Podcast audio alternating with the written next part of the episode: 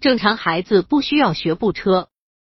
一个小小的学步车会影响孩子的智力发育，估计任何父母都不会想到这方面，但有项研究却显示，使用学步车的孩子智力发育测验方面的分数低于没有使用过学步车的孩子。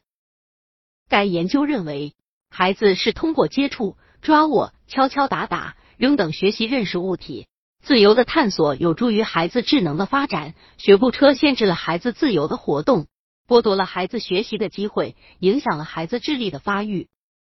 百度搜索慕课大巴，下载更多早教资源。首先，学步车把婴儿固定在其内，使婴幼儿失去学习各种动作的机会。如果婴儿处在学爬期，使他得不到爬行的锻炼；如果婴儿处在学站、练走阶段，他不能独站，将来走路也会迟些，这不利于促进身体的全面发展。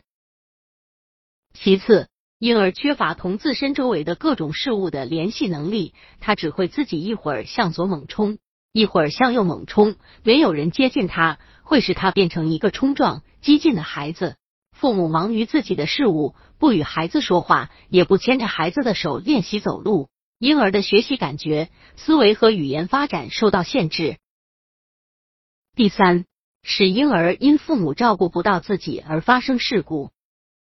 因无人靠近婴儿，婴儿在学步车内到处猛冲，可能触着门的边沿、石头、地毯而使车翻倒，或墙边、桌角碰着孩子的手，致婴儿受伤。因此，父母应想到学步车并不是可完全信任的保姆。